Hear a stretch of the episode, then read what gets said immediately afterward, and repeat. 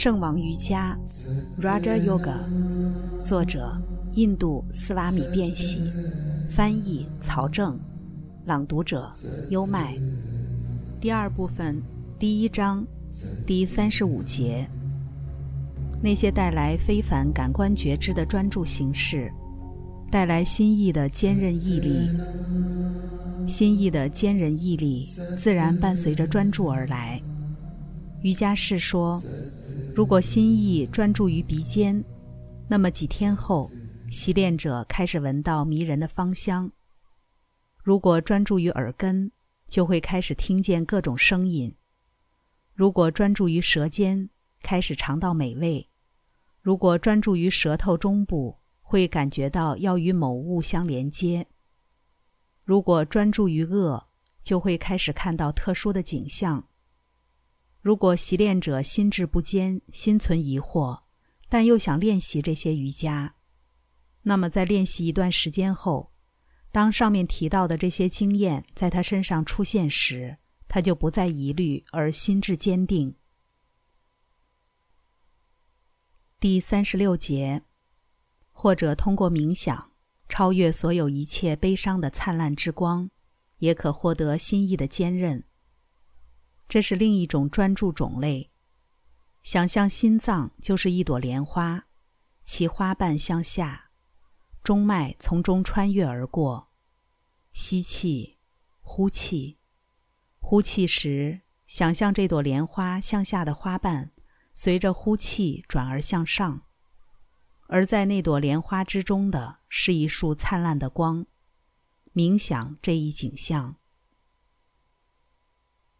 第三十七节，或者冥想那一位不再依附所有感官对象的圣人的心，以某些圣人，或者你所崇拜的伟人，或者某位你知道他达到了完美不值的圣者为冥想对象，冥想他的心。那颗心已经达到了不值的状态。这一冥想会平静你的心意。如果你不能这样做，下面还有一种冥想之法。第三十八节，或者通过冥想在睡眠中获得知识。有时一个人睡觉做梦，他会看到天使向他走来，并对他说话。随后他陷入了狂喜的状态中，他听到了空中飘着音乐，在那个梦里。他即处于一种喜乐的状态。当他醒来时，这个梦就会给他留下深刻的印象。想象那个梦是真的，冥想那个梦。如果你不能做到这样的冥想，那就冥想任何让你感到愉悦的圣物。第三十九节，或者通过冥想引人向善的任何事物。这并不意味着你可以冥想任何邪恶的对象，要冥想任何你喜欢的善的事物，你最喜欢的地方，你最喜欢的场景，你最喜欢的想法，冥想任何能够使心意专注的事物。第四十节。因此，通过冥想，瑜伽士的心意不再有任何障碍，从最小的原子到最大的无限。通过种种练习，心意就容易沉思任何事物了，从最微小的到最大的事物。如此，心意的波动就会变得微弱了。第四十一节，其波动因之已经无力了，即已被控制了的瑜伽士，在接受者大我接受的工具心意。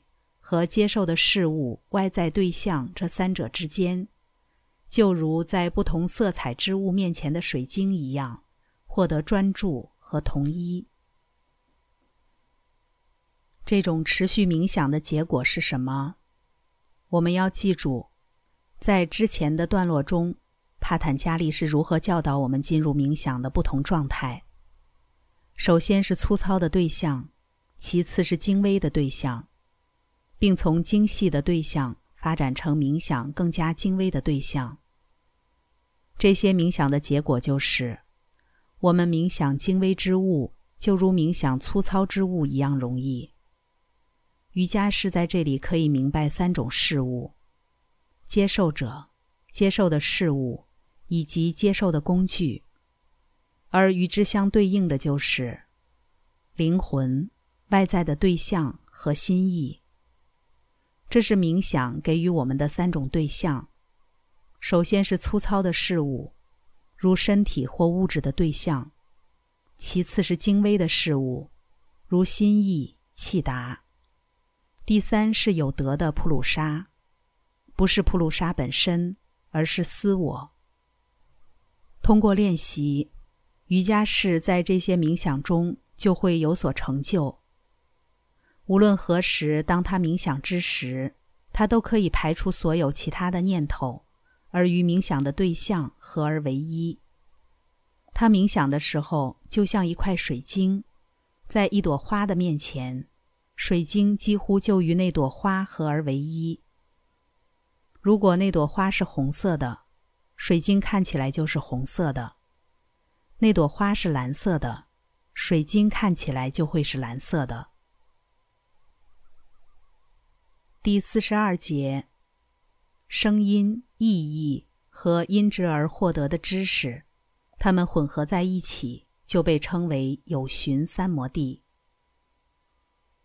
这里的声音指的是振动，意义则是产生此振动的神经流，知识就是对此产生的反应。到目前为止，所有各种不同的冥想，帕坦加利都称之为有寻三摩地。之后，他给出了越来越高级的冥想，在这些被称为带着问题的冥想中。我们保持着主体与客体对象的二元性，其结果即导致了词及声音、意义和知识的混合。首先是外部的震动，及词声音。词通过感官通道向内传入，即产生了意义。随后，气达中产生了反应的波浪，即知识。不过，这三者的混合就产生了被我们所称的知识。直到现在，在所有这些冥想中，我们的冥想对象都是这种混合物。下面的三摩地更为高级。刚才带来的是《圣王瑜伽》第二部分第一章第三十五节到四十二节。那些带来非凡感官觉知的专注形式，带来心意的坚韧毅力。变喜其人以及变喜这一版本的瑜伽经，在近代史上最具世界影响力，并且这是一位生命的觉悟者、瑜伽哲学的大成就者。跟着优麦，带你不走寻常路的看世界。